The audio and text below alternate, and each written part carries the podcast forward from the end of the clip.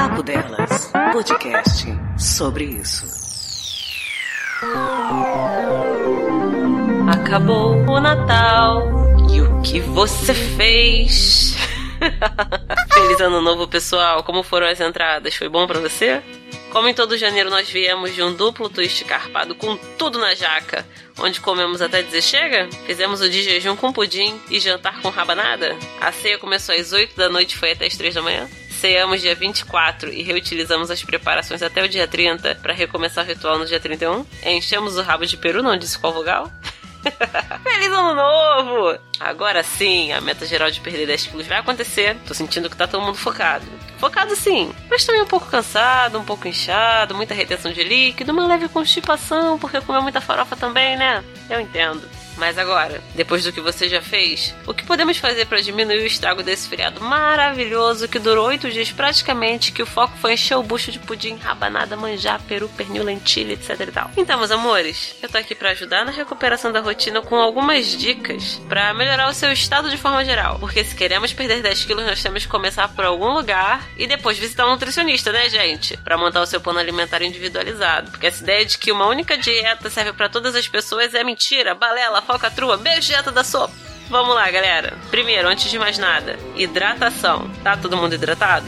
Lembre-se, cerveja não hidrata, refrigerante não hidrata também. A gente precisa de uma média de um litro e meio a dois litros de água por dia, meus amores. Tudo no nosso corpo precisa desse líquido maravilhoso para funcionar perfeitamente. Dor de cabeça, constipação, pele ressecada, cãibra, tudo isso pode ser por baixa ingestão de água, gente. Mas também é aquilo, né, galera? Não precisa beber tudo de uma vez. A gente pode dividir de 6 a 8 copos por dia, que aí a gente consegue chegar no volume final adequado, ok? Segundo ponto, aumentem a ingestão de fibras. Como, Patrícia? Aumentem o consumo de alimentos integrais. Sempre dê preferência a alimentos integrais aos alimentos processados. Coma frutas com casca sempre que for possível e hortaliças. Ai, Patrícia, não gosto. Vamos começar a gostar, meus amores. Estamos aí que precisam delas. Tudo bom? Mas por que disso, pessoal? As fibras ajudam a aumentar a nossa saciedade. Ou seja, você sente menos fome. Isso além de ajudarem a regular o funcionamento do intestino. Mas informação importante que eu trago aqui: as fibras precisam de água para exercer a sua função. Ou seja, de nada adianta você comer fibra pra caramba e não beber água.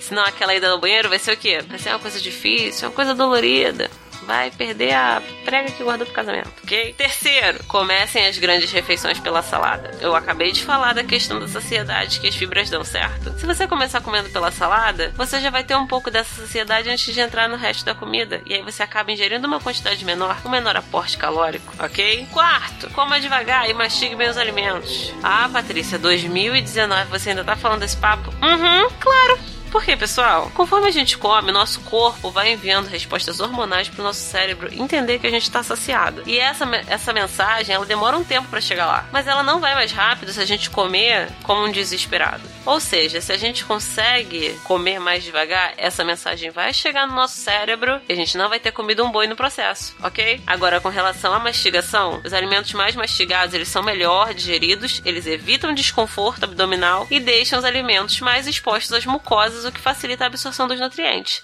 Então, pessoal, Vambora mastigar bem, ok? Por último, agora, mas não menos importante, vamos ter um cardápio variado, né, gente? Cada alimento possui uma quantidade específica de nutrientes. E comer sempre as mesmas coisas vai fazer com que a gente sempre absorva aqueles mesmos nutrientes e os outros a gente não vai consumir. E a gente vai ter o quê? deficiências de nutrientes específicos, porque a gente não come o alimento fonte, entendeu? Então, galera, temos que ter uma alimentação variada. Mas por variada, eu não tô falando, ah, hoje eu vou comer uma lasanha.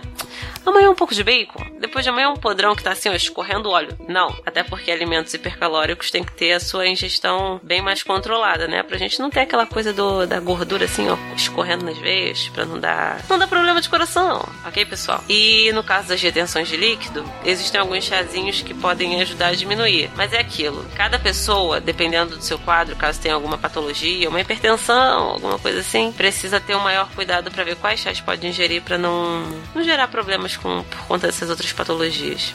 Ok? Então, quem tiver interesse na questão do chá, dá uma procurada para saber se, tendo você hipertensão ou algum outro problema, se aquele chá pode dar algum problema para você, tá bom? Beijo no coração, galera. E agora foco. Beijunda.